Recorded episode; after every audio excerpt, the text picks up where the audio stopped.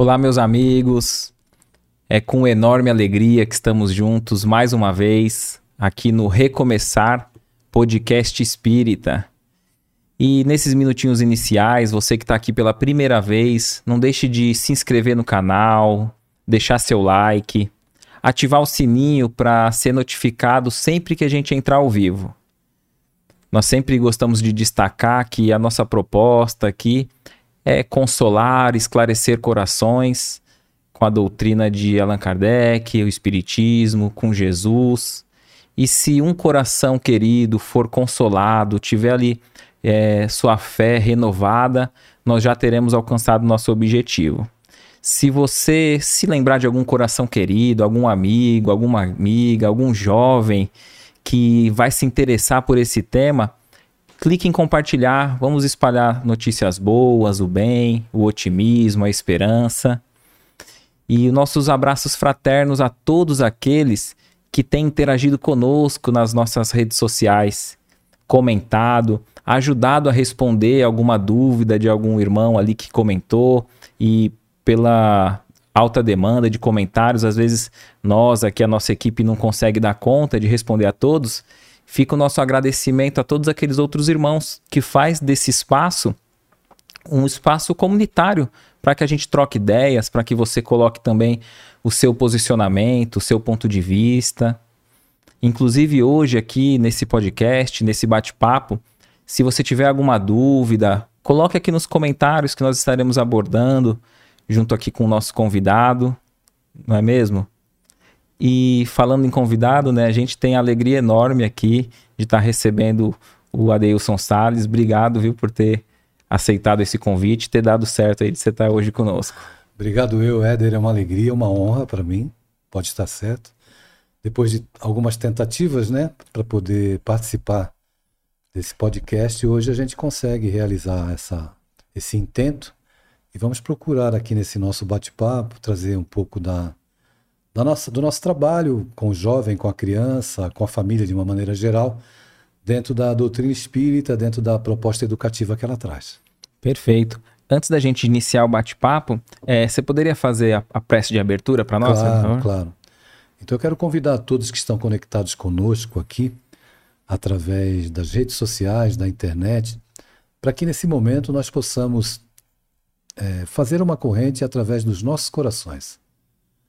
Um mundo tão aturdido, tão tumultuado, momentos como esse, de vibração de paz e de amor, fazem a diferença não apenas nas nossas vidas, mas na vida daqueles que amamos. Sendo assim, numa atividade que visa lançar luz sobre as dores humanas, no podcast Recomeçar, nós rogamos aos benfeitores amigos, a Jesus, a espiritualidade superior, que possa, através do conteúdo da mensagem da doutrina dos Espíritos, em todos os lugares sintonizados agora e naqueles corações que porventura venham assistir depois, que essa mensagem chegue vigorosa, mas ao mesmo tempo amorosa, consolando, amparando.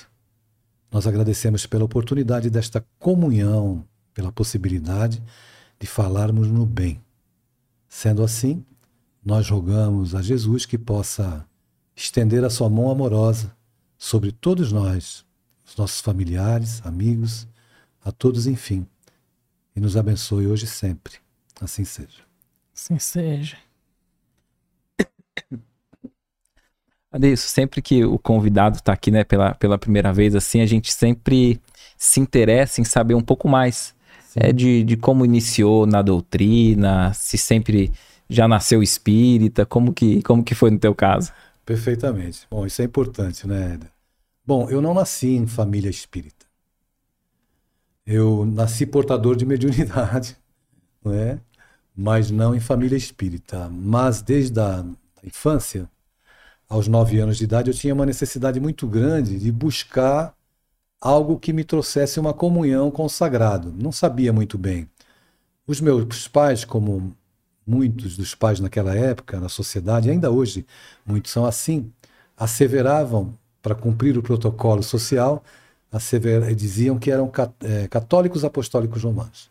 Mas eles não iam à igreja. E eu morava em São Vicente naquela época, estudava no grupo espírita Lions Club de São Vicente, ali no final da, da rua Costa Rego, na Vila São Jorge. E a, na escola que eu estudava, no Lions Club, aos domingos ela se transformava em igreja. Então o pátio da escola se tornava uma igreja. Montavam um altar e eu pedia para minha mãe para ir para a igreja. Então naquela época, ainda garoto, a, a, roupa, a melhor roupa que eu tinha era o uniforme da escola, né? Tirava o distintivo da escola que prendia com um alfinete de fralda e eu ia feliz. Eu comecei a frequentar a missa, depois passei a cantar no coral da igreja. Então sempre houve uma busca. Eu passei por um processo de, de vidência na infância, onde uma, uma senhora sentava na beirada da minha cama todas as noites.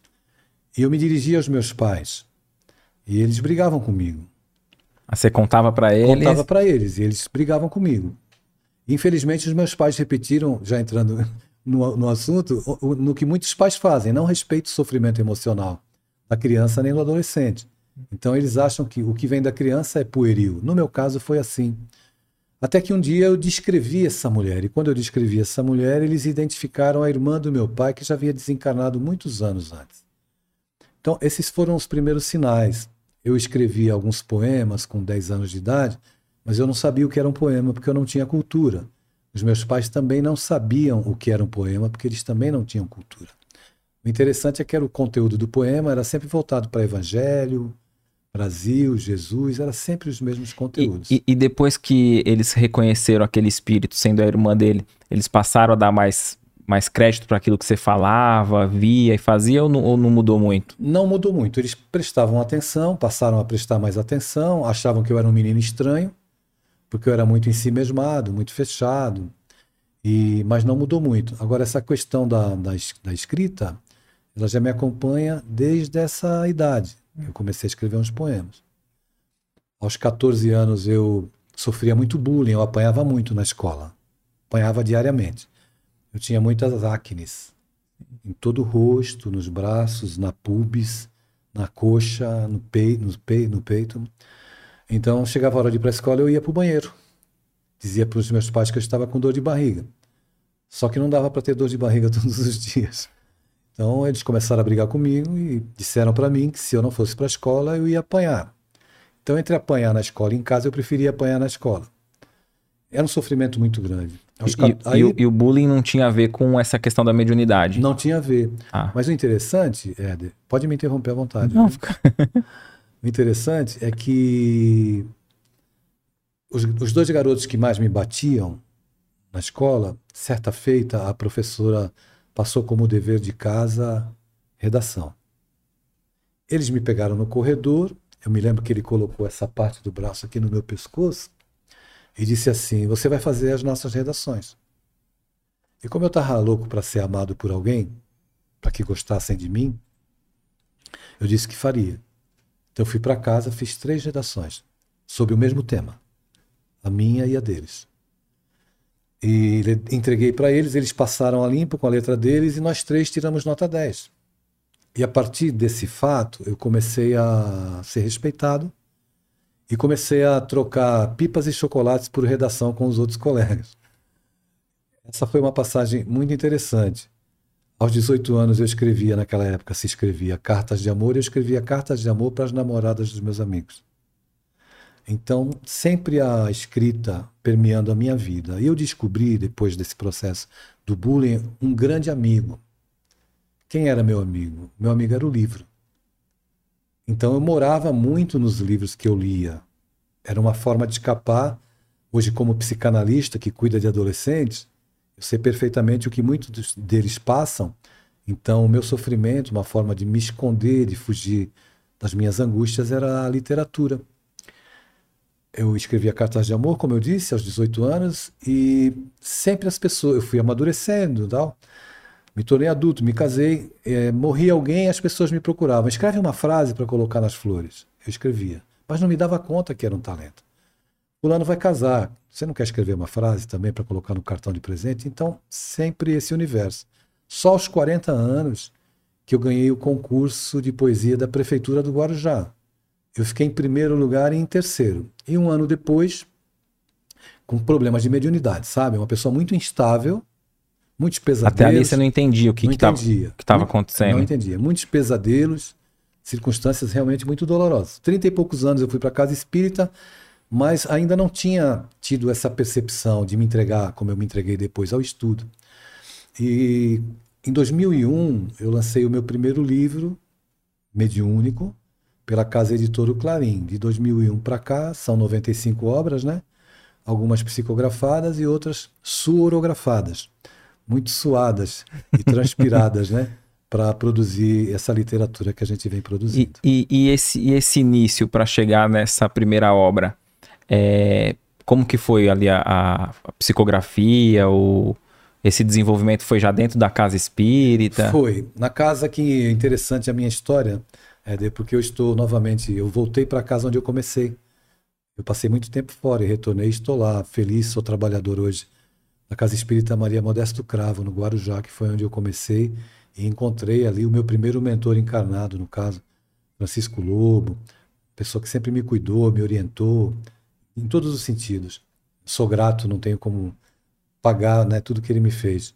Mas é, ali dentro da Casa Espírita eu comecei a ter contato com os espíritos a primeira mensagem que eu recebi foi na minha casa. Num, num, num dia à tarde, eu estava em casa quando o Espírito apareceu para mim. Eu vi ele nitidamente com a roupa que me chamou a atenção, roupa parecida com aquelas do século XVIII, século XIX, um homem moreno de barba. Ele pediu para que eu tomasse a pena, a pena que ele se referia era a caneta, tome da pena que eu vou lhe passar uma mensagem. E aí ele me ditou uma mensagem que eu nunca mais esqueci dessa mensagem, que se chama, que ele deu o título de Alforria das Consciências. Então ele foi ditando e falando que o livro dos Espíritos era uma carta de alforria para as consciências. E foi discorrendo acerca da escravidão promovida pela culpa e que com o advento do Espiritismo nós foi inaugurada uma nova era na sociedade, que é a era da responsabilidade. Estabeleceu-se ali um divisor de águas, existiam culpados, e a partir daquela data, embora muitos se portem assim ainda como culpados, a partir daquela data era a era da responsabilidade. Então não existem culpados, todos são responsáveis por aquilo que faz. Eu não me esqueço, gostaria de citar, que a mensagem encerra da seguinte maneira: Allan Kardec, o abolicionista da razão. Jesus Cristo, o abolicionista do amor. Bonito, hein? É muito lindo, muito lindo. Então, esse foi um primeiro contato. E como a mediunidade, era, a antena era desajustada, acontecia muita coisa, né? Muitas premonições. Premonição da morte de amigos foram muitas. Eu via como as pessoas iam desencarnar, o local, e depois aquilo acontecia e. Enfim. E aí você sentia um pouco assim, caramba, será que eu devia falar, é, se intrometer? Totalmente. Vou citar um fato Sim. que vocês podem comprovar depois. Não foi de morte. Eu acordei quatro e meia da manhã vendo um amigo meu, que ele pode é, confirmar isso, dono da Candeia, o Ricardo Pinfield, que é dono da distribuidora de livros Candeia. E eu vi ele sendo assaltado. Aquilo foi tão impactante para mim que eu não consegui me controlar. E seis e meia da manhã eu liguei para ele. Ele me agradeceu e tudo. Eu falei, me desculpa. Depois até me arrependi, sabe, Éder? Você me desculpa. Na semana seguinte, a Candeia foi fazer uma feira do livro e ela foi assaltada. Deram até um tiro lá, não, não, não matou ninguém, mas houve essa violência. Fato análogo a esse, e ele pode atestar, foi com um convidado seu, o Caetano. Caetano de Santis, né? Sim, sim, amigo, ele teve aqui com a gente. É amigo e dentista. Uhum. É, eu tive um sonho que ele estava sendo assaltado. E eu liguei para ele, também assim, porque era tão real, tão palpável como esse microfone, Sim. como você na minha frente. Aquilo me causava um susto, eu estava angustiado, liguei para ele, falei: oh, "Me desculpa eu te falar isso". Falei para ele, passou, passou um mês, ele foi assaltado. Então, isso nunca mais aconteceu comigo, isso foi diminuindo, diminuindo, diminuindo a, a mediunidade tomou outros caminhos, outras percepções, né, outras, outras atividades a gente realiza, hoje estamos voltando a realizar, mas no começo era assim uma coisa que me assustava. E, e a, as mediunidades que, que foram desenvolvendo é de é, psicografia. Psicografia, essa... é, eu, eu é para falar, né? Não, se quiser, se quiser, fica à vontade. Eu, eu, eu, eu, vejo a aura das pessoas sem a necessidade de me concentrar. É Entendi. É muito interessante isso. Quando eu comecei a frequentar o Maria Modesto Cravo, eu fui para lá porque eu, tava, eu estava adoecido espiritualmente e emocionalmente. Hoje, como psicanalista, eu nunca digo que alguém está adoecido espiritualmente. Nós nos manifestamos aqui na Terra em três instâncias: a instância espiritual, a instância mental ou emocional e a instância física. Três instâncias. Não tem como você adoecer espiritualmente e não adoecer emocionalmente. Essas três instâncias elas estão conectadas. Não tem como você ficar indo só para academia. Se você cuida só do corpo, você pode perecer emocionalmente. Se você fica só de joelhos dobrados, rezando a Deus, você se torna um fanático e acaba se decurando dos cuidados mentais que você tem que ter. Boas leituras, boas reflexões e muitas outras atividades que a gente deve implementar para ter uma vida dita saudável. Então, é evidente que eu passava por um processo de adoecimento emocional e adoecimento espiritual. E no Maria Modesto Cravo, eu comecei a ser direcionado. E foi justamente na época em que o Francisco começou a implementar os estudos na casa, que é uma casa muito bem estruturada e que os estudos estão lá até hoje. Então lá é assim: ou você não estuda, se você não estudar, você não trabalha. E o Espiritismo é isso, a meu ver, na minha compreensão. Não dá para a gente fazer as coisas sem ter compreensão do que se está fazendo. Eu posso ter boa vontade, mas se eu tiver o conhecimento, eu vou estar mais muito bem instrumentalizado para realizar a minha atividade. Por isso é necessário o estudo. Então, a partir dali, eu desenvolvi essa questão. Eu comecei a ver imagens na casa, era muito interessante, porque eu comecei a ver formas humanas, formas assim, esvoaçadas, assim, embranquiçadas. Então, eu procurei médico, porque eu sou muito chato, muito criterioso, para ver se eu não estava com algum problema de vista. Quando os, minha, o meu braço começou a adormecer, eu sinto um torpor aqui na minha fronte, como se os miolos estivessem dormentes. Eu fui no médico, então procurei investigar e acompanhar aquilo que se passava comigo. Na época, naquela época existia fila no banco, não é como hoje, né? E aí eu fui na fila, eu ia na, via na casa espírita e eu comecei a ver na fila do banco. E eu começou a me chamar a atenção aquilo. Então, mesmo, eh, mesmo em qualquer lugar, eu não preciso me concentrar, mas eu tenho que prestar atenção em você. Uhum. Então, eu posso estar conversando contigo e passa. É Kaique, né? Kaique. O Kaique passa ali, ou a Renata passa ali, e se eu olhar de repente, aí eu vejo aquelas varetinhas luminosas na cabeça deles. Isso é algo que não exige concentração. Eu não preciso fazer prece, não preciso nada disso. Entendi. E tem também a questão, muitas vezes, da vidência, que ocorre no psiquismo psiquismo, não são os olhos que veem, é pelo perispírito que isso se dá, não é?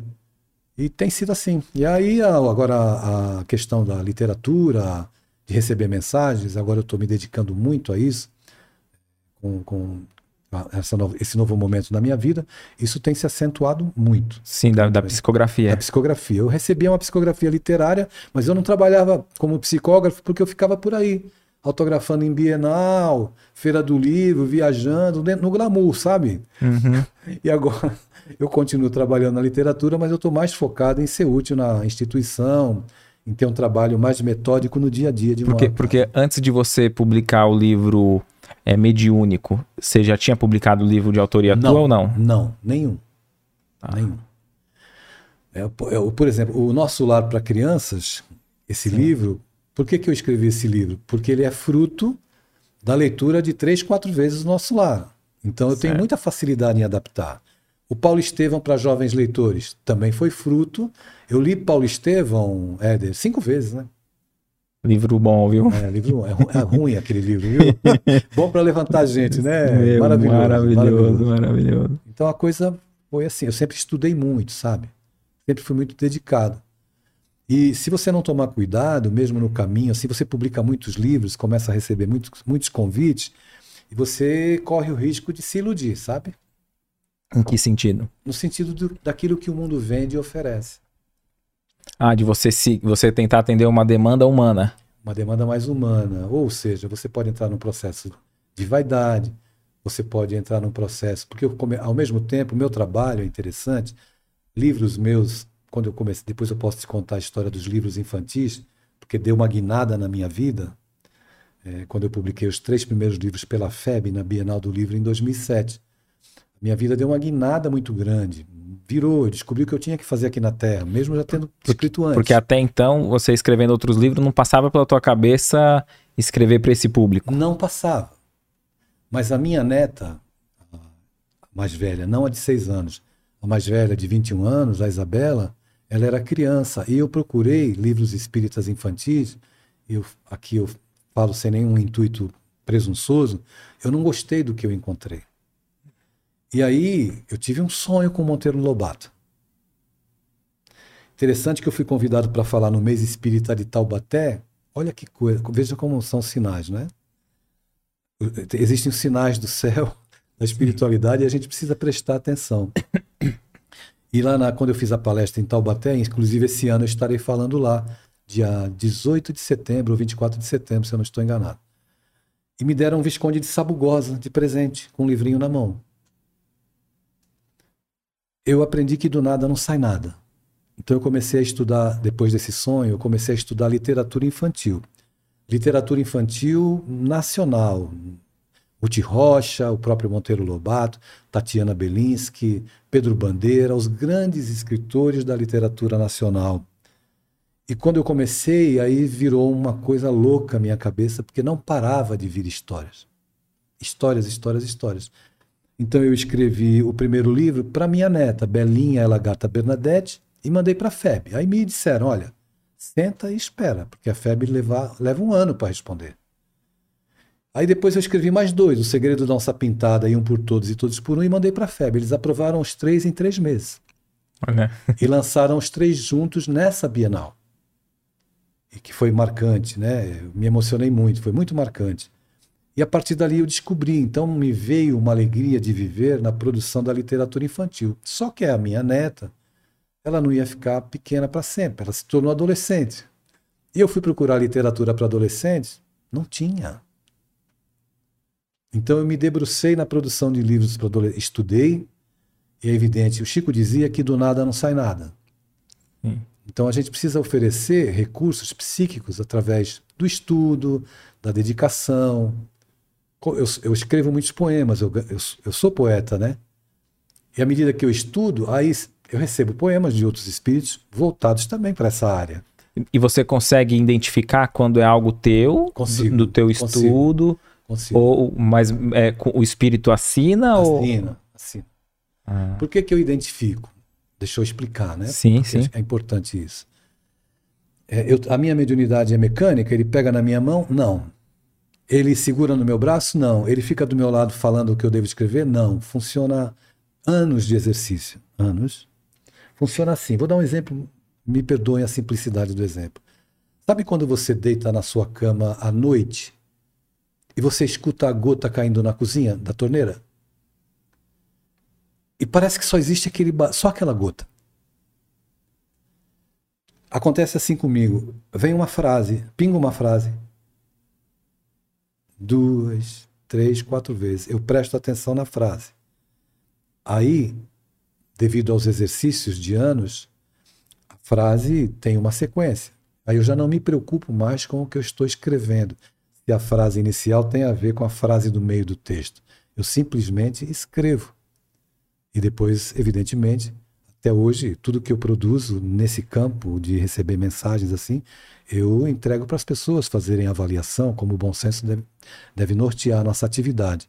Uhum. Mas eu já, evidentemente, já recebi mensagem em público, assim, na frente de muita gente. Então, mas só com o decorrer do tempo que a gente consegue ir se disciplinando para que eu, por exemplo, esteja aqui contigo, eu possa, se os espíritos porventura quisessem editar uma mensagem, eu possa ficar aqui e você pode estar falando com o público e eu não estou prestando atenção em você, estou prestando atenção naquilo que está gotejando aqui no meu psiquismo. Perfeito. E, é, e há de se haver um tempo de, de estudo, de preparo para conseguir, né? Sem dúvida.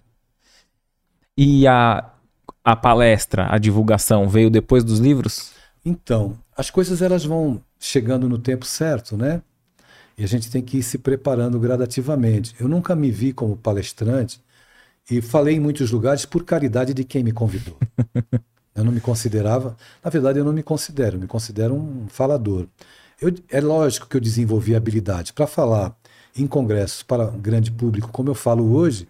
Eu desenvolvi a habilidade do raciocínio, da fala, da coerência naquilo que a gente expõe. Mas a princípio, quem o responsável por tudo isso, eu devo agradecê-lo também publicamente, é o Orson Peter Carrara, um grande amigo de Matão, grande divulgador da doutrina espírita. Quando eu lancei o primeiro livro pela casa editora O Clarim, o Aprendendo a Amar, ele me perguntou: "Você escreve artigos?" Eu falei: "Nunca escrevi". Então, leia um artigo e tente escrever com a tua ideia o tema que você quer trabalhar. Aí eu comecei a publicar textos na, na Revista Internacional de Espiritismo. Depois comecei a publicar textos na revista Reformador da FEB. Aí publiquei texto na revista Delfos, que existiu durante um tempo da Boa Nova, revista Cristã de Espiritismo, Jornal Verdade e Luz, da USE de Ribeirão Preto, e comecei a publicar. E o Orson dizia assim: Você está preparado para fazer uma palestra? Eu falei assim: Olha, eu não, eu não sei, né? Mas a gente se empolga também, né, Éder? Estão me dando oportunidade. Então ele dizia assim: eu vou montar uma jornada de palestras para você. Eu saía de casa na segunda-feira, viajava, e segunda-feira à noite falava em Jaú, na terça-feira falava em Mineiros do Tietê, na quarta-feira falava em Barra Bonita, na quinta-feira falava em Brotas, ia que nem um mascate, de cidade em cidade.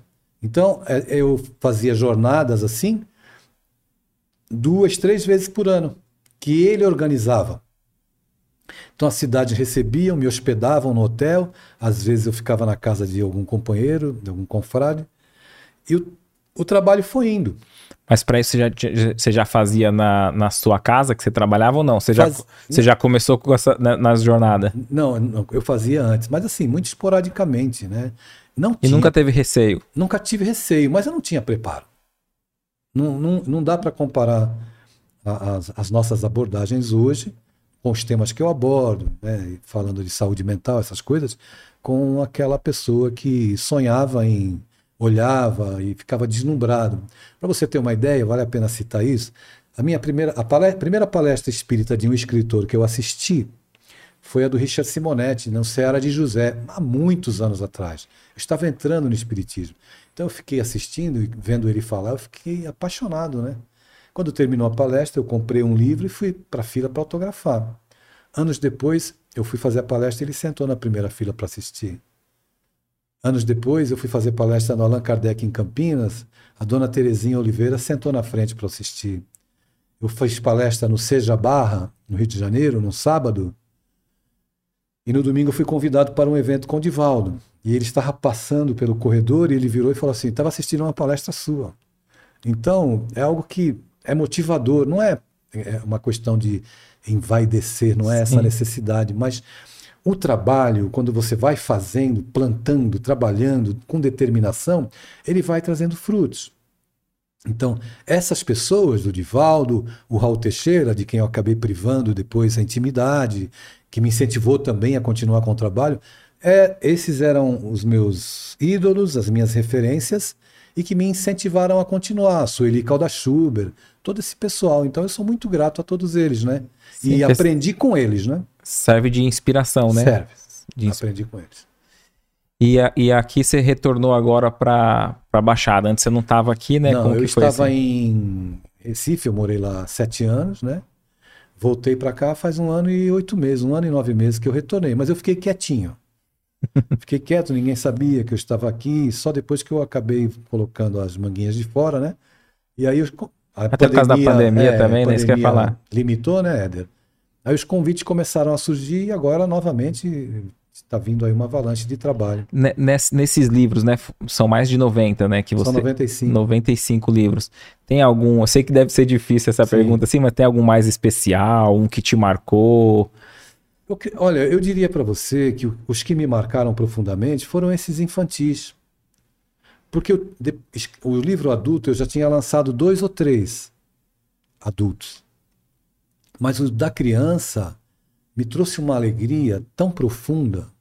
Eu entendo que a doutrina espírita é uma proposta educativa, não é uma proposta salvacionista. Então, ainda estamos longe, muita gente ainda está longe de compreender que nós precisamos cuidar efetivamente da educação da criança. A criança já tem muitas coisas, mas principalmente do adolescente. E quando eu entro nesse universo, eu ia te dizer que esses livros que eu lancei pela FEB, depois eu lancei, eu tenho 18 livros pela FEB, né, lançados. Hum. Muitos foram traduzidos para o inglês. E alguns, muito interessantes, foram parar nas escolas. Com selo da FEB, parar nas escolas. Hum. Não tinha conteúdo religioso, tinha conteúdo ético-moral. Então, eu comecei a ser chamado ir nas escolas. Veja, eu não escrevi um livro, eu vou escrever esse livro porque amanhã ele vai para a escola e eu quero falar na escola. Você nem imaginava o caminho que ia tomar. De forma alguma. Então, o trabalho ele, ele, ele, ele não é seu. Você escreve um livro, ele, você não sabe onde ele vai parar. E ainda hoje eu experimento manifestações em todos os lugares que eu vou de pessoas que me procuram para falar, que educaram as, os filhos com os meus livros, de adolescentes que me buscam, porque aí tem um, muita coisa que aconteceu na minha vida e foi um divisor de água, né? Você já recebeu algum feedback assim de, uma criança, algo que muito, te marcou? Nossa, assim? muito, muito, muito. Sempre recebo, sempre recebo. Eu, tanto na esco nas escolas, escolas públicas, particulares, e também nesses, nesses eventos. As crianças me buscam e querem fazer foto comigo e tem criança que me espera para me conhecer, né? E isso é, é comovente. Então, é o direito autoral mais valioso que eu recebo. De chegar numa cidade, é, como eu fui recentemente, no ano passado, em Santa Catarina, e tinha um, tinha um menininho me esperando com o livro na mão. Tem uma garotinha em Minas Gerais, que ela tem uma página na internet, ela faz divulgação dos livros da FEB. Não sei se você já viu. Eu já vi uma, já vi uma garota. é bem desembaraçada, é pequenininha, sim, sim. fala muito bem. E o, a página dela é Leitura com Magia. O nome da página dela. E eu cheguei para fazer palestra em Belo Horizonte. E quando eu cheguei tinha muita, tinha muita gente, tinha muitas crianças. Essa menina estava lá me esperando. Então, quando ela me viu com o livro na mão, inclusive na minha página no Instagram, tem um vídeo em que ela fala com as pessoas, olha gente, com quem que eu estou aqui e tal, Adeilson Salles, aquela coisa toda. Então, isso tudo é motivo de alegria, de gratidão e principalmente é um incentivo para que eu continue, porque quando eu comecei a escrever para crianças, me disseram assim: não escreve para crianças, não, não vende, escreva romances. Ainda bem que eu não ouvi esse conselho. E depois da infância, como eu te disse, né, vieram os adolescentes. Perfeito. E algum algum contato assim para quem quiser, né? Vou mostrando aqui os livros para quem quiser procurar, tem algum site específico, tem. rede social? Tem. Eu vou eu vou passar o, o site da Candeia e o site da Hiperlivros. Então, para quem quiser anotar aí, é candeia.com, www.candeia.com. E o site da Hiperlivros, hiperlivros com h.com.br www.hiperlivroscomh.com.br. E para aqueles que quiserem conhecer o meu trabalho, eh, tem o Instagram lá, né? Adeilson Salles, arroba Adeilson Salles Oficial. Os espíritas podem me seguir. Na verdade, espírita não segue, né? Persegue, obsedia. podem me obsediar lá no meu Instagram, eu posto mensagens diárias e a gente está lá para conversar, para atender, enfim. É uma alegria muito grande. Esse livro que você mostrou, esse O Evangelho segundo o Espiritismo para Crianças, ele é um livro muito especial. Sim. Primeiro que esse ilustrador, ele ilustrou todos os meus livros da FEB. Ele é muito competente. O Evangelho segundo o Espiritismo tem 28 capítulos e nós escrevemos 28 histórias infantis, uma para cada capítulo. Então você tem o Evangelho aqui. Se você abrir o Evangelho para fazer com seu filho em casa, e qualquer capítulo que caia. No Evangelho no Lar, ali no, no caso, no né? Lar também. Você pode ter uma história correspondente a esse capítulo que você vai poder Perfeito. conversar com a sua criança. É, e tem, ele, ele tem atividades, né? Você pode ver as ilustrações, é, são, é, é, muito, é um trabalho maravilhoso. Então você vai encontrar na Candeia, www.candeia.com e www.hiperlivros com H, né? hiperlivros.com.br. Perfeito. Tava vendo esse aqui, ó. É Adeilson Sales, Luiz Sérgio e, e Ivone Pereira. Como que foi é, receber esse, essa obra do, com esses espíritos? Bom, em primeiro lugar, eu tenho mais, o Luiz Sérgio me editou três livros. Né? É o Game Over, o Vossos Jovens Profetizarão, mas começou com Ainda Existe Esperança. Quando eu comecei a ser é, envolvido, digamos assim, pelo Espírito, eu rechacei qualquer tipo de trabalho com ele. Eu não queria. Porque havia algumas obras publicadas anteriormente que eu não concordava com o conteúdo doutrinário.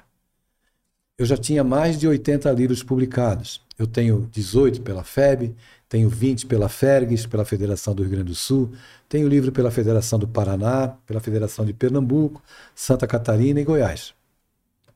Então eu fiquei me perguntando, naquela altura, depois de ter passado por tudo isso, por que é que eu deveria colocar novamente nome de espíritos nos meus livros? E rechacei, mas eu fui sendo envolvido e foram acontecendo fatos recorrentes que me levaram a ceder. Quando ele me disse que ele escreveria sobre coisas que eu não via. Então, Ainda Existe Esperança é um livro que trabalha os bastidores das escolas, bastidores espirituais das escolas, e os bastidores espirituais das reuniões de evangelização. Depois veio o Game Over, que fala sobre é, os processos deflagrados, processos obsessivos deflagrados através dos vícios cibernéticos. Então, ideação suicida, é um livro que trata desses bastidores, o que, que acontece é, sobre isso. Eu fui fazer uma palestra numa escola no Rio Grande do Sul, uma escola em Canela, e nessa escola, uma escola particular, uma garota tinha se, tinha se suicidado três meses antes. Através de um processo que o livro explica muito bem. O livro já tinha saído e eu não, não tinha conhecimento disso, que é o processo do shocking game. Shocking game é o processo da autoasfixia. Você vai jogar online com vários adolescentes de vários lugares do Brasil e do mundo. Quem perder promove a autoasfixia. Meu Deus. Autoasfixia, que é esse tal do shocking game, pode provocar três circunstâncias danosas. Pode promover, promover uma falta de oxigenação no cérebro e, consequentemente, comprometimento, da organização motora. Pode provocar você curtir um barato como o uso de drogas e pode provocar a morte. Então, nessa escola, uma garota ela já tinha um histórico de problemas emocionais devido a tentativa de suicídios anteriores, é, rejeição na relação com os pais, etc, etc. Isso é muito grave, né? E muito fragilizada emocionalmente, participou de um jogo e perdeu. Todos assistindo via webcam. Ela tentou promover a autoasfixia de algumas formas, não conseguiu, até que alguém sugeriu que ela usasse o cabo do mouse. Ela usou e faleceu. Inclusive, na época, a Polícia Federal estava até investigando as consequências daquilo. Estou te falando tudo isso porque nas escolas, e mesmo no meio espírita, nós nos deparamos com os mais variados conflitos de garotos e garotas. E a gente precisa estar atento, principalmente no meio espírita, que a questão não é unicamente espiritual. Nunca é unicamente espiritual. Existem questões emocionais. E tudo isso é muito delicado e a gente precisa ter uma compreensão é, e buscar ajuda especializada, buscar ajuda na casa espírita para receber aquilo que o espiritismo oferece e, e buscar ajuda profissional. E, e, mesmo por ser delicado, não, às vezes a, a, alguns deixam de falar, né? O que é um erro, né? Abordar o tema, né? É, veja, hoje em dia, eu sempre digo nas minhas palestras, a sociedade está absolutamente erotizada e o sexo banalizado. Então eu posso citar um caso real que aconteceu comigo. Fui fazer uma palestra em Teresina, num teatro, não era uma palestra para o meio espírita, era uma feira do livro que lá ocorria. E quando eu saí do, do teatro, eu fui abordado por uma senhora que, revelando muita angústia e preocupação, me contou que encontrou o filho de nove anos assistindo um filme pornográfico no smartphone. Então eu perguntei a ela, a senhora deu o smartphone para ele? Ela disse, eu dei. E a senhora acha que ele vai usar para quê? Para telefonar? Não é? Parece que não existe a compreensão de que esse instrumento faz com que qualquer criança e qualquer adolescente tenha acesso a um universo muito perigoso. Por exemplo, se o seu filho estiver seguro em casa, Você está feliz porque ele está dentro de casa, não saiu, seu adolescente, mas está em companhia de um celular. Você pode ir dormir e o seu filho mandar uma mensagem para o traficante. E mesmo que você esteja na sua casa com uma, rede, uma cerca elétrica, com muros altos e cachorro bravo no quintal, ainda assim o traficante pode jogar a droga por cima do muro e o seu filho consumir. Então nós vivemos um tempo em que a educação ela precisa se dar com a presença dos pais na vida dos filhos. E levar em conta a tecnologia, né? Levar em conta a tecnologia e aquilo que a gente pode trazer é, efetivamente da nossa presença. Outro exemplo, se você me permite. Sim, sim. É, eu fui procurado por uma mãe que estava muito preocupada com a influência de determinado youtuber sobre o filho. E me dizia e relatava que o youtuber estava ocupando muito espaço na vida do filho e me perguntou o que deveria fazer. Então eu perguntei a ela qual é o espaço que a família estava ocupando na vida do filho. Qual é o espaço que ela ocupava, qual é o espaço que o pai ocupava, se haviam programações de família. E aí ela me disse: Mas o problema é que esse youtuber está vindo na cidade e ele me pediu para ver. E eu já proibi ele. O senhor não acha que eu estou certo? Eu falei: Não, a senhora está errada. A senhora devia ir com ele assistir o youtuber.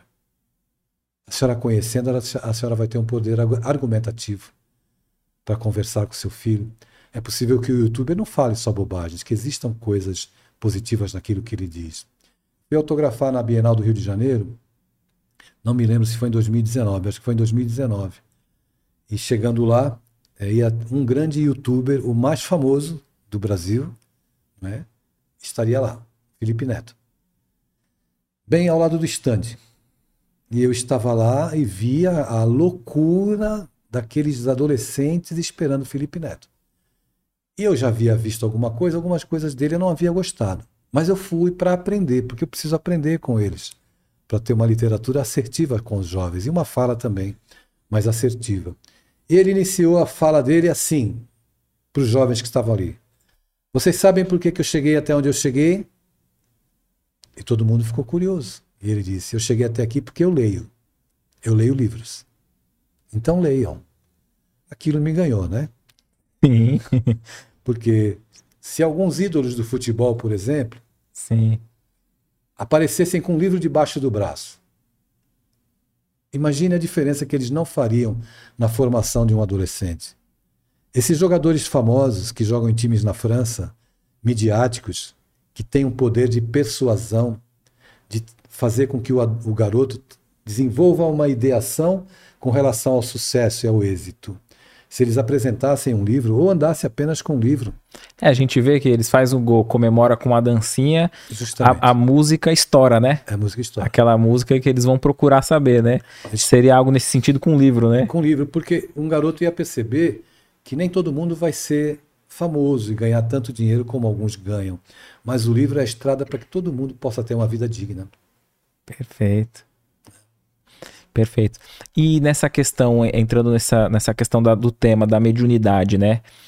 O, o que, que seria a mediunidade para a gente já entender a relação dela com, com os jovens? Bom, é, esse livro Vossos Jovens Profetizarão, ele é um livro que fala acerca da mediunidade na adolescência. E ele descreve, Éder, alguns aspectos, alguns fatores que acabam desenvolvendo conflitos emocionais ideação suicida. E eu posso te citar rapidamente. Bom, em primeiro lugar, a gente precisa entender que a mediunidade é uma condição orgânica. A gente precisa entender também que Allan Kardec escreveu lá no livro dos médiuns, no capítulo 14, no item 149, ele escreveu o seguinte: Todo aquele que sente em um grau qualquer a influência dos espíritos é por isso mesmo médium. Ele não escreveu assim como eu vou dizer. Não escreveu. Todo aquele que sente em um grau qualquer a partir dos 21 anos é por isso mesmo médium. Não é a partir dos 21, dos 21 anos. Nós somos médium sempre, é uma condição orgânica.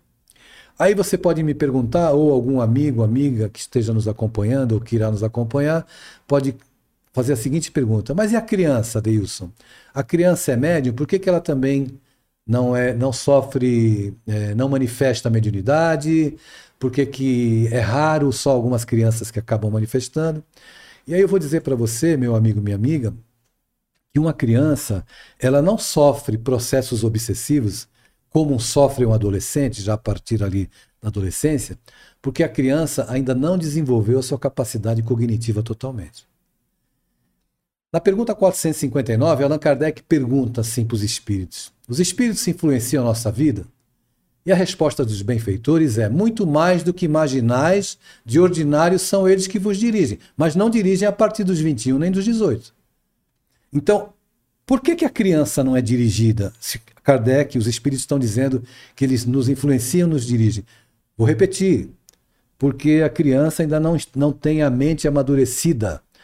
Quando eu falo mente, eu estou falando de questões subjetivas. Eu estou dizendo que ela não tem capacidade de raciocínio, ela não elabora pensamentos formulados, bem formulados. Ela não desenvolve ideias, ela está aprendendo, ela está se apossando, ela está ainda no processo de reencarnação até aproximadamente os sete anos de idade. Passa esse período, 8, 9, 10 anos, vem a puberdade, 11 anos. A puberdade é diferente da adolescência. A puberdade é transformação orgânica.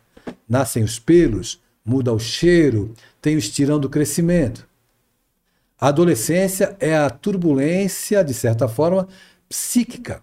E aí eu digo rapidamente quatro fatores determinantes para desenvolvimento de ideação suicida, processos depressivos que a gente precisa prestar atenção, principalmente no meio espírita, é preciso falar mais desse assunto. Não adianta termos campanhas catequistas de querer convencer o adolescente quando nós não vamos no mundo dele falar das angústias que ele sente. Por exemplo, com relação à sexualidade. Então vamos lá. O adolescente, ele passa por alguns processos, algumas fases, eu vou citar apenas quatro. Esse livro trabalha muito bem essas questões é individualização emocional. Quando o adolescente se individualiza emocionalmente, ele se vê como individualidade, eu não sou grudado ao meu pai e à minha mãe. Eu começo a emitir juízo de valor sobre as coisas, eu começo a julgar o mundo. Inclusive, eu começo a julgar meus pais. E muitas vezes eu percebo que o meu pai mente, ou que a minha mãe mente. Aquele, aquela construção do herói, a princípio, eu queria fazer tudo o que ele faz, eu queria ser o que ele é. Essa construção começa a ruir. Porque eu começo a ter um olhar de julgamento para o mundo e um olhar de julgamento também para aqueles que estão mais perto. Então, se existe, por exemplo, hostilidade entre os pais, isso afeta de maneira determinante o desenvolvimento emocional da criança e do adolescente. Então eu me individualizo, começo já a experimentar conflitos. Ocorre outro fator que é a eclosão dos hormônios começa a surgir o desejo. Até nessa fase há uma transformação física do cérebro. É um período, imagine hoje, com a erotização da sociedade, com tudo que está acontecendo, eclodem os hormônios, vem o desejo, eu passo pelo processo do da autodescoberta, processo de desenvolvimento psicológico normal de qualquer ser humano, que é a descoberta do prazer do autotoque, do processo masturbatório, e que nós precisamos não demonizar para orientar de, de, maneira correta, educar de maneira correta, para que a partir daí a criança, o adolescente, comece a lidar com os próprios desejos, porque ele vai passar a vida toda sendo um ser desejante. Porque nós somos desejantes. Nós desejamos ser desejados. Isso é uma fala dentro da psicanálise, né? E, a, e o adolescente, evidentemente, com esse banquete de gozo, quando eu falo gozo, eu não me refiro apenas às que, não estou me referindo a aspectos sexuais, gozos emocionais, que a gente tem, manipulação do outro, ascendência sobre o outro. Isso são gozos que as criaturas experimentam. O homem experimenta, o adolescente experimenta. Dentro desse universo, ele começa a experimentar conflitos cada vez mais acentuados. Aí vem um outro fator que é altamente explosivo. Qual é, Éder? Reminiscências de vidas passadas. Ele começa a se apossar de quem ele é da sua historiografia reencarnatória. Mas se eu passei pela infância, eu não tive vetores educativos, eu estou fragilizado. Quando vem o convite do mundo, não tem nada em mim, no meu psiquismo de referência, passado pelos meus pais, que me digam: não faça isso. Se eu não tenho vetores e valores educativos, eu vou fazer o quê? Eu vou atender os meus desejos e as minhas paixões aquilo que é um apelo que, recorrente em mim, porque os meus desejos não vêm dessa encarnação apenas. Eu sou uma criatura desejante, eu tenho tendências e eu volto como, com as minhas tendências. Eu falei da eclosão dos hormônios, falei da individualização do ser e falei dessa questão da reminiscência de vidas passadas. E o quarto fator explosivo é a mediunidade.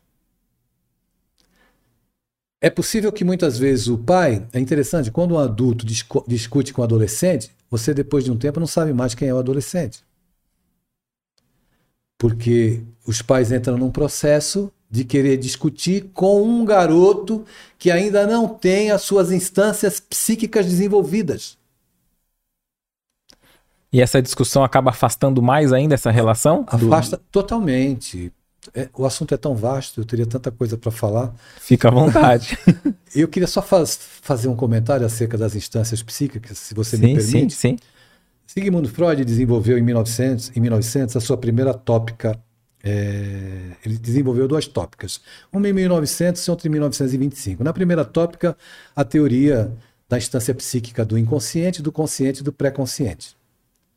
Eu, como psicanalista mais espírita, é, tenho o olhar, respeitando Freud, evidentemente, que é um gênio da humanidade, eu vejo o inconsciente, o pré-consciente, o subconsciente e vejo o inconsciente espiritual, que é onde estão as vidas passadas. Isso me ajuda muito nas, com as pessoas que eu atendo. Em 1925, ele desenvolveu a segunda tópica, id, ego e superego. Então, eu tenho aqui do meu lado esquerdo o id. O id é uma instância psíquica que se movimenta pelo princípio do prazer. O id só quer gozar. No centro, eu tenho o ego, que é uma instância mediadora.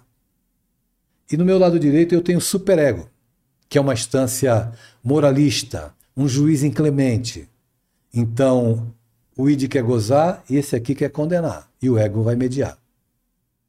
O adolescente, com tudo que o mundo oferece hoje, qual é a instância que prevalece para o adolescente?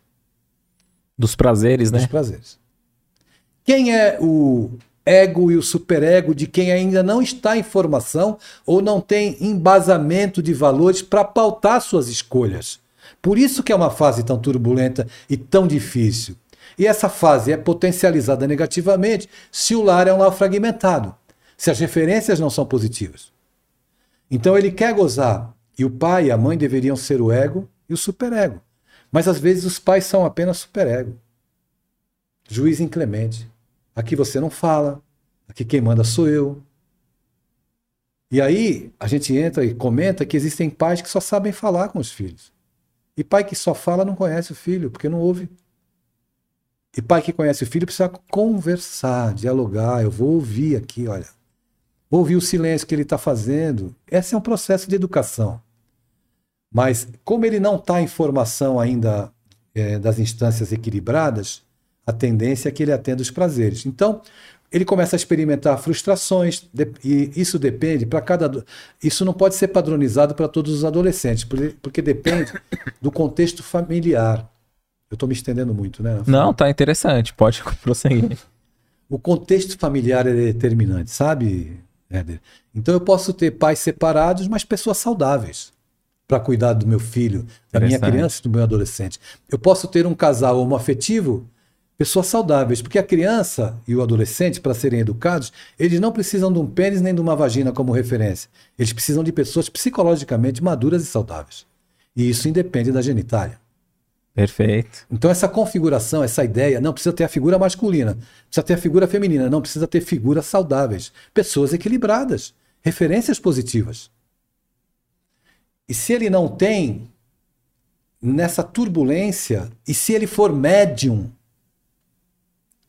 ele tem um canal aberto, escancarado para a perturbação emocional de uma vida desestruturada e tem a perturbação espiritual de processos obsessivos, porque ele já desenvolve raciocínios. Ele é diferente da criança. A criança não tem a capacidade cognitiva ainda totalmente desenvolvida, mas o adolescente tem. Ele já elabora. Então, ele já, respondendo lá a questão do livro dos Espíritos, 459, os Espíritos influenciam a nossa vida, influencia a tal ponto e de ordinário são eles que vos dirigem. Então, muitas vezes, o pai está discutindo com o adolescente, aos berros, está discutindo com o inimigo desencarnado dele. Do filho. Não, dele mesmo. Dele próprio, dele né? Dele próprio, é. Ou do filho. Ou algum espírito perturbado que quer perturbar a ambiência doméstica. Enquanto as pessoas, nós somos seres integrais. Eu comecei a minha fala falando sobre três instâncias que nós nos manifestamos: espiritual, emocional e física. Enquanto a gente olhar só para o físico e para a inteligência, para o intelecto, enquanto você acreditar que o seu filho vai ser feliz se estudar em Harvard e ele não tiver valores éticos morais, ele pode estudar em Harvard e se suicidar.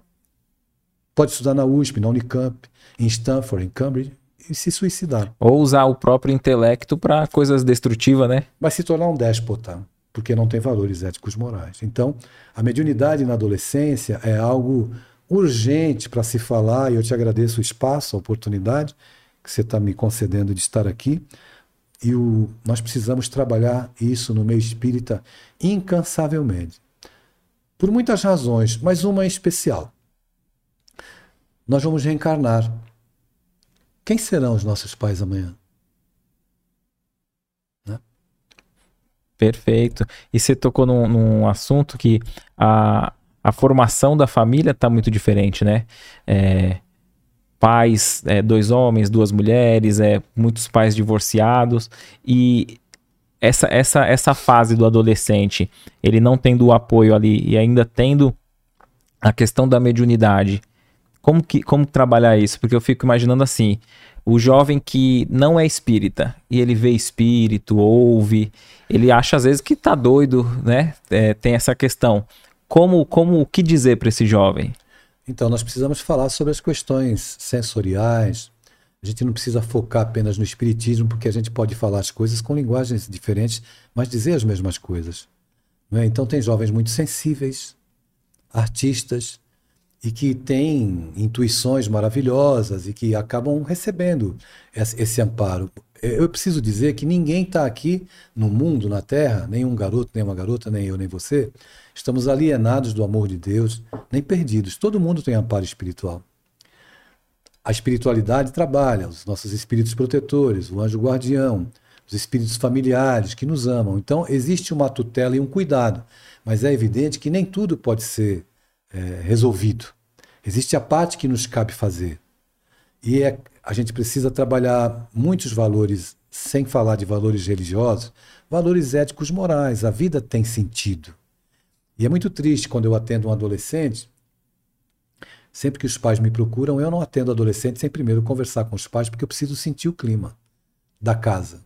Quem são os pais? Como é que eles se tratam? Eu já atendi pais que brigaram na minha frente. Então eu entendi porque que o filho estava daquele jeito. Percebe? Então, é, eu, existem pais que. Olha, meu filho está com problema. Por favor, ajuda ele. Aí você vai conversar com o filho, o filho não está com problema. Você vai conversar com os pais, os pais estão com graves problemas. Repercute. Qual é o adolescente ou a criança que tem segurança num lar em que os pais são hostis uns aos outros? Não existe segurança. Atendi um caso de pacientes de um casal né, que mora de brasileiros que mora na Europa. A, a, terapia, a tecnologia nos permite, né, Sim. atender pessoas de qualquer lugar. Eles têm uma, um filho que é um garoto que estava absolutamente feliz com a mudança deles para a Europa. Estudando, produzindo, saudável. De repente, a criança, o garoto, se desinteressou por tudo que ele gostava. Estava triste e apático. E eles me perguntaram da, da Europa se eu conseguiria fazer terapia com ele. Eu falei: olha, é, pra, é difícil fazer terapia online com criança. Porque eu precisaria brincar com ela. Qual a idade, mais ou menos? Sete anos. Sete. Eu precisaria contar uma história. Eu precisaria usar de, de, de instrumentos pedagógicos para poder avaliar tudo aquilo que ela faz na brincadeira, né? Ela vai revelando para mim o seu emocional. E eu precisava de tempo para trabalhar. Não dá para fazer isso online. Mas eles pediram encarecidamente que eu conversasse com a criança. Antes de conversar com a criança, evidentemente, eu fui conversar com o casal. Então eu conversei primeiro com a esposa. Ela narrou toda a saga da saída do Brasil para a Europa, a vida é, muito boa que eles tinham lá é, financeiramente, a escola, os sonhos para a filha, para o filho e tudo mais. Aí no final eu perguntei como é que está o seu casamento com o seu marido? Como é que vocês estão se tratando? Ela me disse que o casamento estava em crise e eles andavam brigando muito. Eu falei, tá certo. Vou conversar com seu marido. Aí conversei no dia seguinte com ele. Fiz as mesmas perguntas e no final perguntei do casamento. Ele falou que o casamento não estava bem e que eles estavam brigando. Então eu chamei os dois e disse assim: olha, o problema dela são vocês. Dizendo, voltando aqui para o público espírita, os pais que estão aqui conosco, os educadores, quem é espírita e conhece Emmanuel, o mentor do Chico, eu quero dizer para você que você é o Emmanuel na vida do seu filho. Então você é a grande referência. Se o seu filho não vê em você o Jesus que você prega, ele não vai querer ir para casa espírita na adolescência. Porque o Jesus está nos lábios. Não está dentro da relação nem permeando a sua relação com ele. E nós não precisamos abrir mão da nossa autoridade para nos relacionarmos de maneira assertiva com os nossos filhos. Mas é preciso que a gente entenda que se nós, enquanto referência para eles, nós nos mostramos frágeis e hostis uns aos outros, eles vão se fragilizar. Eles me pediram o preço de um pacote. Queriam fazer, os três iriam fazer terapia comigo. Um de cada vez. Um de cada vez.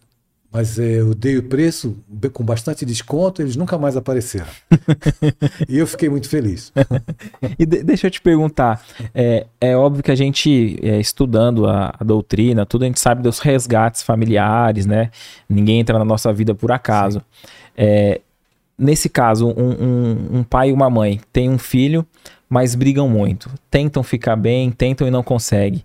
É preferível para a saúde familiar e da criança até mesmo esse divórcio do que tá dentro no ambiente de conflito, porque eu acho que até mesmo o, o espírita que sabe desse compromisso deve entrar nessa nesse, nesse conflito, nesse conflito de, de falar, e aí, eu, eu continuo com o resgate junto com, com o marido, com a esposa que não estou me dando bem e está prejudicando o meu filho, ou a gente se separa e tem e não, não prejudica a criança, talvez? É, muitas pessoas entendem resgate com sofrimento, né? entendemos que o resgate pode se dar na minha ação de passar a viver bem mesmo separado. Então eu vou te trazer a fala de dois adolescentes. Um me procurou querendo se matar porque os pais estavam se separando e ele se sentia culpado. A garota me procurou para dizer assim: meus pais se separaram, graças a Deus. Agora nós estamos em paz. Então é preciso que as pessoas tenham um bom senso, abandonem esse discurso que eu preciso ficar do lado, suportando, vivendo uma relação sem amor. Onde não existe o amor, não existe base para uma estrutura para uma vida saudável. Então é preciso reconhecer que os ciclos se encerram mas nós não nos tornamos ex-pai ou ex-mãe. O compromisso com os filhos, ele é até o fim da vida. E as pessoas deveriam entender que uma relação que começou é, com duas pessoas dizendo que se amavam, ela pode se encerrar com as pessoas dizendo: Eu não te amo mais, mas eu te respeito. E o que eu vivi com você foi muito bom. Então agora nós vamos, cada um, procurar se ajudar e os dois se ajudando, nós estaremos cuidando do nosso filho. Perfeito. Você tinha comentado anteriormente sobre é, aquela preocupação, né? Que quais serão os pais, né? É, nossos filhos, quando nós voltarmos, né? Reencarnarmos. É, o papel da casa espírita com relação aos jovens, né? Você mencionou que você é, viaja bastante, conhece bastante casas espíritas, do, o, como elas funcionam ali. É, o que, que você acha do, do, do movimento espírita nessa questão? Falta um pouquinho mais de atenção para essas mocidades? Falta muita atenção.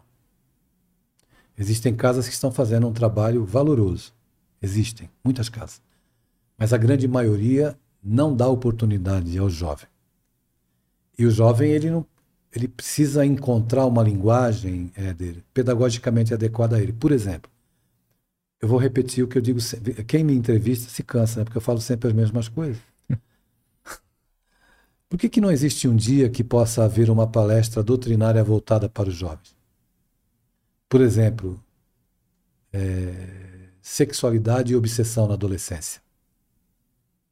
Que tema interessante, né? Uhum, sim. Para os pais também. Essa nossa fala aqui, nós podemos fazer uma palestra. Mediunidade, obsessão e adolescência mediunidade, automutilação e depressão. Não falta assuntos para a gente tratar. Existem muitas pessoas que falam sobre o jovem, mas poucos falam para o jovem. Perfeito. É diferente. E mesmo falando para o jovem, não vai ter só o público jovem, né? Não. É, é porque aborda também a responsabilidade dos pais para com eles, né? Exatamente. Não existem receitas prontas na educação. Pela ótica da reencarnação, a educação do ser integral, né? do espírito encarnado, do ser emocional, ela não se dá apenas numa via. Eu mando, você obedece.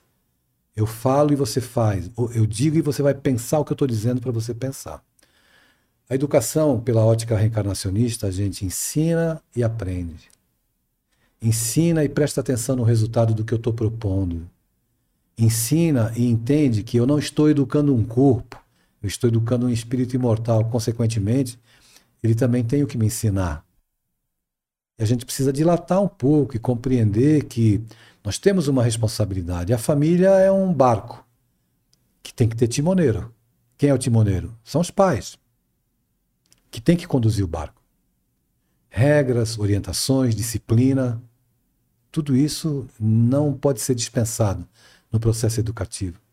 Mas é possível sim se estabelecer uma relação educativa com o norte, mas que a gente seja mais sensível, mais sensível para ouvir o que eles têm a dizer.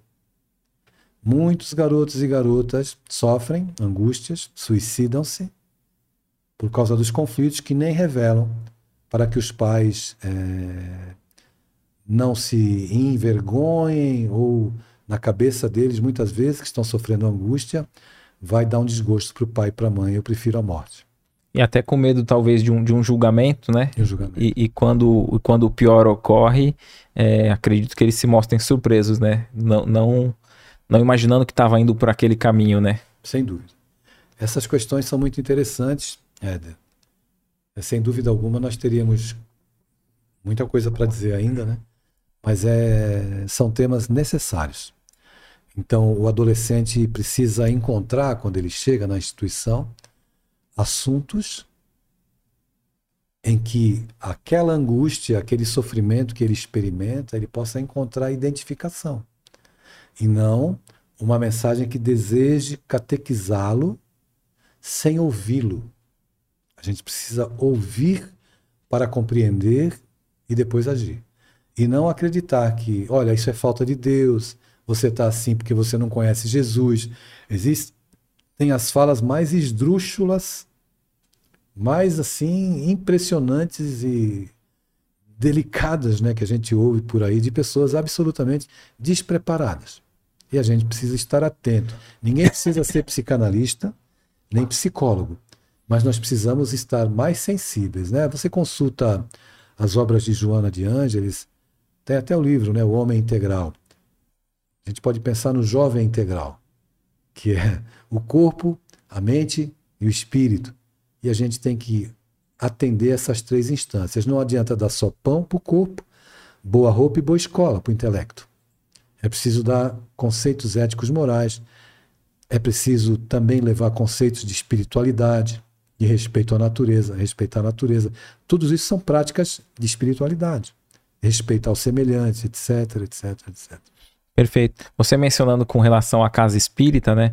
Da palestra focada para o jovem, e, e com relação ao, ao jovem desenvolver uma tarefa na casa espírita, seja de forma mediúnica, como a gente está abordando até uma mediunidade, você acha que tem uma, da, um, uma idade, é, um período? O que, que você pensa sobre isso? Com relação ao jovem desenvolver tarefa mediúnica na casa espírita, isso, esse é um detalhe delicado e nós precisamos observar. O dirigente da instituição, evidentemente, ele precisa ter olhos de ver, acompanhar, e não adianta olhar para a mediunidade do jovem, tem que olhar para o contexto. Contexto emocional que ele vive. Ele pode estar manifestando, pode ter mediunidade ostensiva, mas pode ser desequilibrado emocionalmente, como os adultos também são. Então a gente precisa ir aos poucos, né, acompanhando, observando, orientando. Mas é evidente que um jovem pode fazer uma prece. É evidente que o jovem pode participar de atividades na casa, em que ele assuma responsabilidades, em que ele seja o protagonista da atividade. Eu fiz uma palestra recentemente no Maria Modesto Cravo, e do meu lado direito tinha uma garota, devia 16 anos. Do outro lado, para fazer a outra prece, lá tinha um outro garoto. E do meu lado esquerdo, dirigindo a reunião, era uma evangelizadora. Eu até imaginei que eu tivesse desencarnado, mas não tinha. mas é, é esse tipo de, de, de envolvimento que você vai dar para eles, mesmo que seja médium ostensivo, essa participação com uma boa orientação vai não vai fazer com que ele seja um médium destrambelhado, perturbado. Você está envolvendo na dinâmica e a gente precisa confiar também nos benfeitores espirituais da casa, que estão assistindo, que estão amparando, que estão orientando. E no, na questão da, do médium, é, o jovem ali desenvolvendo a mediunidade, ou mesmo que ele não está na casa espírita, mas ele se reconhece um médium, né? Ouvindo a gente, é, falar, é, é, ver espírito, ouvir, e ele não quer seguir esse caminho, ele não quer seguir o, o, uma tarefa, e ele pode bloquear essa mediunidade, que às vezes a gente vê pessoas que relatam, né? Que tinha, tinha experiências, né? Com os, com os espíritos na juventude, depois não tiveram mais, ou eclodem quando já está maduro. Bom, no livro dos médios, Allan Kardec explica que a mediunidade pode ser suspensa. Pode ser suspensa. Mas quando você é portador de uma mediunidade ostensiva e você não busca uma orientação, o que, seria essa orientação? É virar santo? Não é nada disso. É você aprender a lidar com o seu psiquismo. As pessoas que são médiums, elas têm uma sensibilidade muito maior. Então, vai no casamento, fica mais feliz que a noiva. Vai no velório, fica mais triste que a viúva. Ou seja, ela potencializa as emoções, que nem sempre são delas, que pode ser de fontes desencarnadas, de inteligências, de espíritos desencarnados. É evidente que se eu sou uma pessoa instável emocionalmente e sou médium, o meu caminho vai ser a perturbação. Eu não vou ter estabilidade, eu posso ser sequestrado emocionalmente com muita facilidade por essas inteligências. Eu me perturbo, eu não tenho controle. Eu saio na rua, o cachorro late para mim, eu me abaixo para latir para o cachorro. Ou seja, eu não tenho controle sobre as emoções, então eu me torno um joguete na mão de espíritos perturbados e perturbadores. Então, mesmo aqueles que não querem trabalhar com a mediunidade, desenvolver, né? Eu digo a tarefa, o, o sentido de trabalhar, é importante o conhecimento, né? Mesmo que depois eles queiram outro caminho, seguir, é interessante estar tá lendo aí o, o, livro dos médiuns e saber é mais, né? É interessante, né, Eder? Agora, o mais importante, você não quer trabalhar, não quer desenvolver, não quer saber, então você vai ter que se esforçar para ter controle sobre as suas emoções. Procurar orientações seguras para que te ajude a lidar com os sentimentos e com as emoções que você experimenta. Caso contrário, você vai ficar uma, vai viver diuturnamente numa montanha russa emocional. Sobe e desce, sobe e desce. Perfeito. É, dentro desse tema, tem alguma outra questão que você, que queira colocar antes da gente ler as perguntas do, dos convidados? Olha, Éder, a gente precisa entender que esse universo é, ele permeia todos os ambientes. Então, dentro das escolas, dentro dos lares. É, existe a presença, a influência espiritual e existem as pessoas que têm essa, essa, essa capacidade sensorial de sentir e de perceber o ambiente, as inteligências extracorpóreas. Isso é absolutamente natural. Mas quanto mais nós falarmos sobre isso, quanto mais nós esclarecermos, é melhor. Mas essa realidade ela acontece porque nós somos espíritos vivendo uma experiência humana. Então, independente da idade, não é?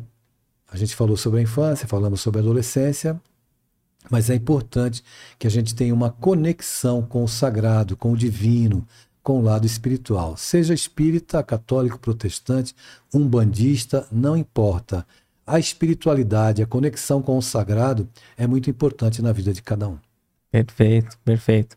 A gente agradece desde já a participação de todos aqui que que estão junto conosco. Vamos vamos ver aqui as perguntas né, que o pessoal tem enviado aqui para gente. Desde já a gente agradece o carinho de cada um de vocês. É, apenas algumas perguntas né, foram selecionadas, então a gente vai, vai ler algumas. Ó. A, a Márcia diz assim: ó, vendo os adolescentes, geração pós geração, tão perdida, isto vem a ser devido a uma mediunidade não direcionada ou de pais que não conseguem orientar seus filhos? Percebo que eles também estão perdidos como, como pais? Muito boa pergunta, Márcia, porque é exatamente isso que acontece.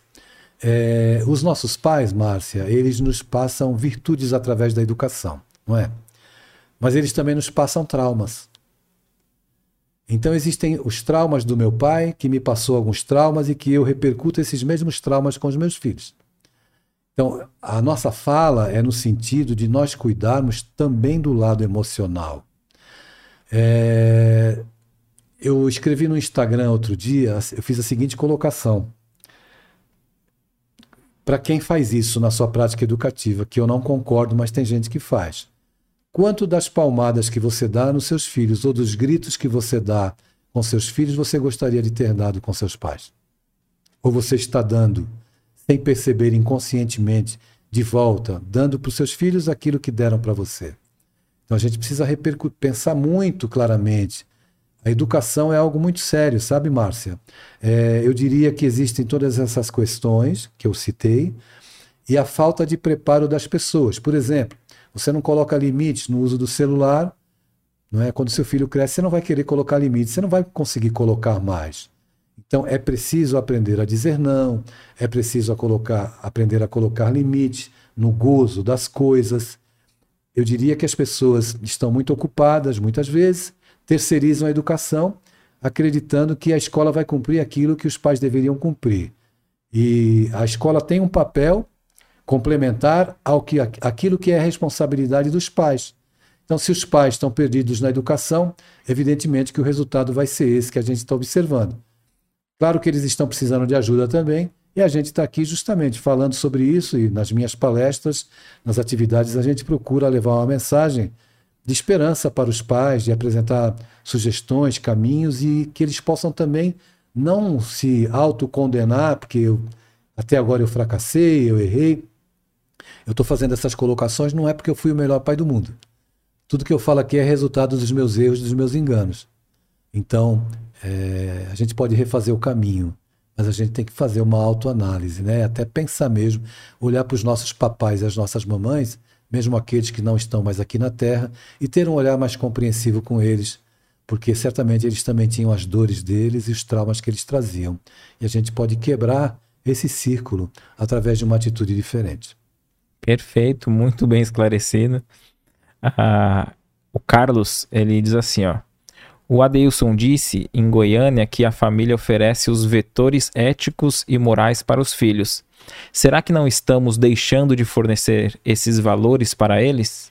Esses vetores para eles? Obrigado, Carlos. Se você me assistiu em Goiânia, está assistindo novamente, você já resgatou uma boa cota dos débitos do seu passado comigo.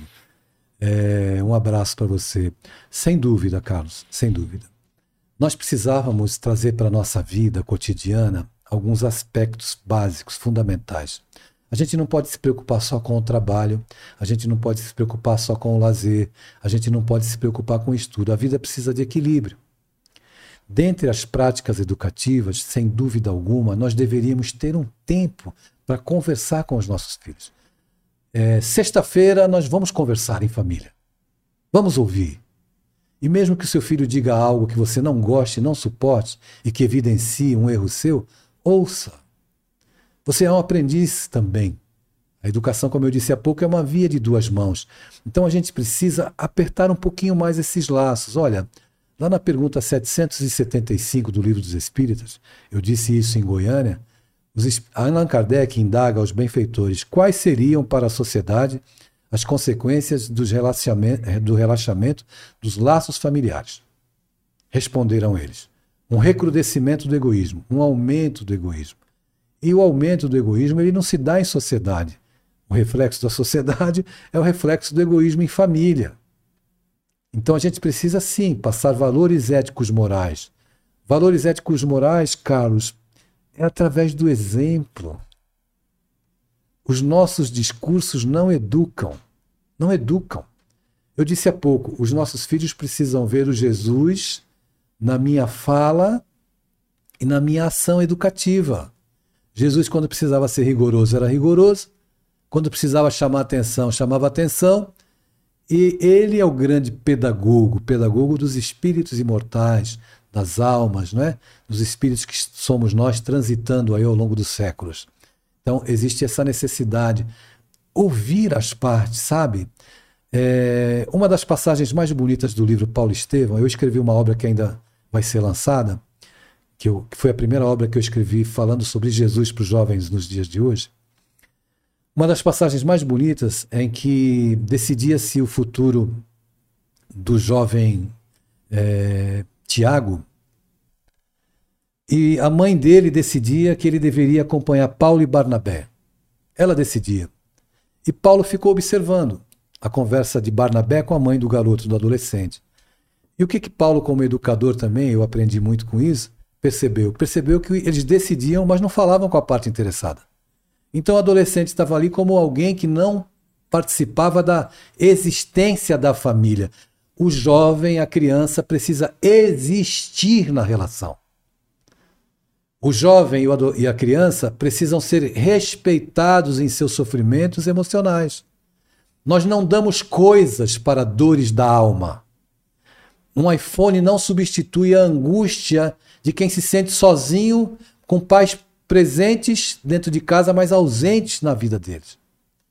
Então a gente precisa dilatar um pouco mais o nosso olhar para compreender que as relações elas são muito ricas, elas nos oportunizam muitas belezas. Quando nós somos estranhos e nós temos órfãos emocionais dentro de casa, como eu disse há pouco, a tendência é que a família se fragmente, né? Perfeito, perfeito, muito bem. A, a Célia diz assim, ó. Meu filho desencarnou com 29 anos, fazem sete meses. Ontem sonhei com ele me dando um abraço mais gostoso do mundo. Oh, que Só que ele estava com 5 anos de idade. O que, que isso significa? É, é uma consulta psicanalítica, tá certo? Eu não vou fazer uma interpretação espírita.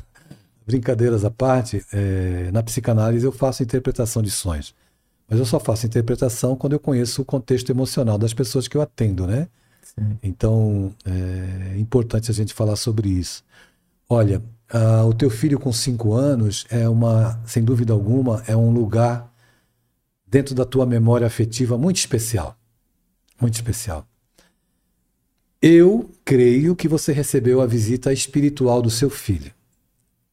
Quando você desperta com essa emoção muito agradável, e é isso que a gente precisa entender quando algum ente querido, seja filho, marido, alguém que nós amamos e partiu, Enquanto nós não estivermos dentro do nosso equilíbrio emocional e espiritual, fica muito difícil que haja um encontro dessa natureza bonito como esse que você vivenciou. A imagem do seu filho com 5 anos é o mesmo filho. Ele desencarnou com 29 anos. Você abraçou o seu filho. A essência, Talvez na infância o abraço na criança desse você a compreensão de que existia um filho ali que nunca se separaria de você. Essa imagem reflete isso. Ali era uma segurança que você vivia de um momento muito especial da tua relação com a tua criança. Mas ele volta, vocês se encontram, ele te abraça, se mostra dessa maneira, ele está te dizendo: mãe, eu estou vivo, eu continuo aqui. Então você abraçou a melhor lembrança, a lembrança de uma fase em que havia uma plena segurança, até de que não existia morte entre você que a separaria um dia desse seu filho. Perfeito. Aqui eu não vou ler o nome da, da pessoa, porque é, é algo pessoal, né? Tá. É, ela disse assim: ó, eu tive convulsão, tive convulsão no mês que tive minha primeira menstruação. E só agora, aos 41 anos, me informaram que a epilepsia é um dos sintomas que alguns médiums pode ter, é, um que pode ter um desequilíbrio. Veja, a, a tua pergunta é muito séria e a, ao mesmo tempo que ela me traz poucos subsídios. Então eu vou fazer algumas colocações é, em respeito a você, mas eu preciso ser muito cuidadoso e respeitoso a você que me faz essa pergunta, como todos que nos ouvem aqui. É, um caso dessa natureza eu precisava conhecer mais a fundo para poder ser mais assertivo na minha fala. Então eu precisava saber se dentro desse contexto mediúnico, se a sua mediunidade é ostensiva e se houveram alguns outros sinais que evidenciavam a epilepsia. Porque existem alguns outros sinais que caracterizam a epilepsia. E não a mediunidade não é, é caracterizada, alguém que tem ataques epiléticos, passa por crise de epilepsia, é médium. Eu precisava saber disso, se existe alguma disfunção metabólica, se o seu quimismo cerebral é descompensado. Eu preciso saber se você toma medicamentos, não é? Como é que é a sua, que tipo de medicamento você toma para que eu seja mais assertivo. Eu me proporia conversar com você é, é, de maneira particular se você puder e, e, se interessar e quiser, me passando mais dados, a gente vai deixar aqui a nossa nosso contato e você fique à vontade. Mas não existe uma relação é, em que todo médium passe por esse processo. Tome muito cuidado com o que as pessoas dizem. Não tome como verdade. Busque mais de uma fonte. Da mesma maneira que você está me ouvindo, ouça outras pessoas que te passem confiança. É importante isso. É importante você avaliar tudo com muito critério, tudo com muito bom senso. Eu não estou dizendo verdades absolutas, eu estou fazendo colocações tentando te esclarecer sobre algo que é grave e é delicado. Não estou te dando uma sentença dizendo que a epilepsia ela evidencia uma mediunidade ostensiva ou não. É, tem alguns outros fatores que eu precisava compreender, que tipo de convulsão, como é que você convulsiona, como é que isso se dá no seu corpo. Né? Saber se você está numa casa, se você trabalha mediunicamente. Eu precisava de mais dados, então eu te peço desculpa se eu não te esclareço com profundidade, mas eu não posso ser leviano também e trazer mais dúvidas para a tua cabeça. Perfeito. Uh, a Neuza é, diz assim, né? o meio espírita não está falhando em não abrir espaço para o jovem dentro do movimento espírita? Nós, então, eu, eu entendo que a gente, o meio espírita está agora, as demandas da dor da sociedade, aquele mesmo aquele trabalhador espírita que não priorizava isso, está tendo que encarar um adolescente em casa enfrentando dificuldades. Eu vejo muitos dirigentes espíritas que não valorizam a educação, porque também dentro de casa são criaturas castradoras, limitadoras e que não conseguem lidar muitas vezes com o filho em casa e não quer lidar com o adolescente, acha que é frescura, eu mando, cala a boca, obedece. Isso não é educação. Não é? E é a falta de compreensão da doutrina espírita quando a gente sabe que estamos educando espíritos imortais e não corpos. Então é evidente que, mas existe um processo que está se desenvolvendo no meio espírita em que essa demanda está chegando. As portas das casas espíritas chegam às dores humanas, às dores dos adultos, das crianças e dos adolescentes. Ainda é muito incipiente, ainda existe muita limitação na compreensão. E nós precisamos, somos aqueles, os trabalhadores que têm oportunidade né, na área da saúde mental, que são espíritas, precisam é, engrossar aí a fileira daqueles que estão trazendo essa, a fala de que nós precisamos cuidar do adolescente integral, não apenas compreendendo que a gente manda, eles têm que obedecer. Essa história de aborrecente me incomoda muito. Não existe aborrecente. Pode existir um adolescente que é fruto da falta de sintonia da fala do pai com a ação que o próprio pai comete. Aquele adolescente que surge no meio da sala confrontando todo mundo que até aquele momento era quieto, pode ser o resultado da minha falta de coesão entre o meu discurso e as minhas ações. Então, vem a criança, começa a passar pelos processos que eu disse aqui anteriormente, que eu não vou repetir, evidentemente, e que de repente se depara com uma solidão, se depara com uma orfandade e se depara com um discurso do pai diferente daquilo que ele faz no dia a dia. Isso é fator que deflagra conflitos dentro do ambiente doméstico, processos obsessivos, atrai entidades perturbadas e perturbadoras e acaba comprometendo toda a família. Um bom, um bom conselho é o evangelho no lar. Não para o seu filho virar santo, nem para você ser um santo, mas para humanizar a relação, ir ao mundo deles e eles irem no seu mundo também. Perfeito, excelente. Uh, a Geisa diz assim, ó. A minha filha estava escutando uma voz de um homem que brigava com ela e ela ficava apavorada. Aí levei ela em um centro espírita e ela melhorou. Ela deixou de escutar esse homem, mas ela, tipo, não se lembra de nada que ela escutou. Isso já faz dois anos. Eu acho que isso é ótimo. O importante é ela estar bem. É, quando você vai num médico, o médico te dá um diagnóstico, eu aconselho, como eu disse há pouco, a você procurar mais dois diagnósticos, pelo menos. Você vai num centro espírita se o diagnóstico que te dão você ouve respeitosamente e se o teu coração continua apresentando angústia, vá ouvir outros diagnósticos em outras casas espíritas. Casas espíritas não são feitas por santos, são homens. Alguns estudam, se comprometem, outros nem tanto. Então nós precisamos ter cuidado porque o fato de estarmos numa casa espírita não significa que ali existam pessoas prontas para atender e para lidar. E a gente ouve as coisas mais absurdas e precisamos estar atentos a isso. É, que bom que ela não ouve mais, né? Sinal que a casa atendeu, a assistência espiritual foi efetiva e você procura fazer um acompanhamento, não é? Veja também o aspecto emocional, como é que ela age no dia a dia, se ela é muito é, intempestiva. Esses processos é importante. Ela pode ter uma mediunidade que pode ser ostensiva ou incipiente.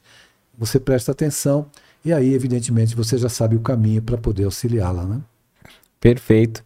É, Adeilson, teve alguma pergunta que você gostaria que eu tivesse feito e não te fiz? Quiser falar alguma coisa nesses minutinhos finais? Olha, perguntas sem... existem muitas, né, Edgar? Mas é...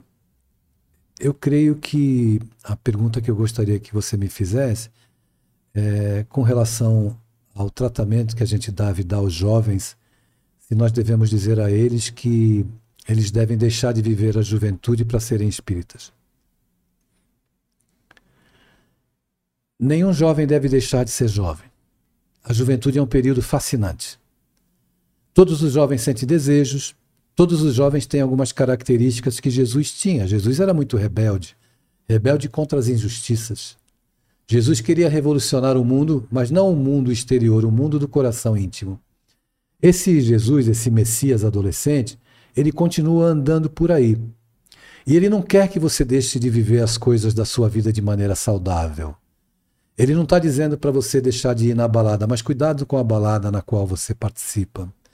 Ele quer que você se divirta que você faça altas viagens. Mas ele sugere a você que você não precisa usar drogas nem beber para fazer essas autoviagens. As viagens mais prazerosas são aquelas em que você vai manifestar o teu sentimento e o teu amor. Então, vá para a balada, vá dançar, vá beijar na boca. Tome cuidado, se você iniciar sua vida sexual precocemente, não inicie as doidas. Procure ajuda, esclarecimento, vá procurar um médico, garotas e garotos, vá tomar vacina. A vida é muito bela. O sexo faz parte da vida, mas o sexo não é a vida. E se porventura você estiver passando por algum momento difícil, delicado na sua casa, entenda que os seus pais também são tão aprendizes quanto você. Mesmo que o pai esteja errado, Talvez ele precise de ajuda, porque ele seja uma criatura adoecida. No tempo certo você vai poder contribuir, mas que o mal dos outros, mesmo sendo seu pai sua mãe, não passe a ser o seu mal. Você pode fazer a diferença, você pode ser o ponto de equilíbrio. Você não precisa virar santo, você precisa se humanizar mais. Nossa espiritualidade, ela é proporcional à nossa humanidade. Ser humano é não ser homofóbico, é não ser preconceituoso, é não ser racista, é não discriminar, é entender que Deus é a diversidade da vida, que Deus é a diversidade de tudo que a gente contempla. E Ele é encontrado em tudo, em tudo que é belo, em tudo que é diverso. Perfeito. A gente agradece né, a, a, a, sua participação, todos os esclarecimentos que, que vocês nos trouxe, que você nos trouxe. É, a gente tinha mostrado alguns livros, né? E, e você mencionou no início a, as suas redes sociais, se você quiser repetir, para quem quiser saber mais do, do, do, seu trabalho, ter um contato mais direto, talvez até pelo Instagram. Você pode me encontrar no Instagram no seguinte endereço: arroba Adeilson Sales, com dois L's, oficial arroba Adeilson Salles Oficial. Perfeito. Obrigado, meu. Obrigado eu pela oportunidade. Um beijo para todos e todas. Até a próxima quarta. Que todos tenham uma ótima semana. Muita paz a todos.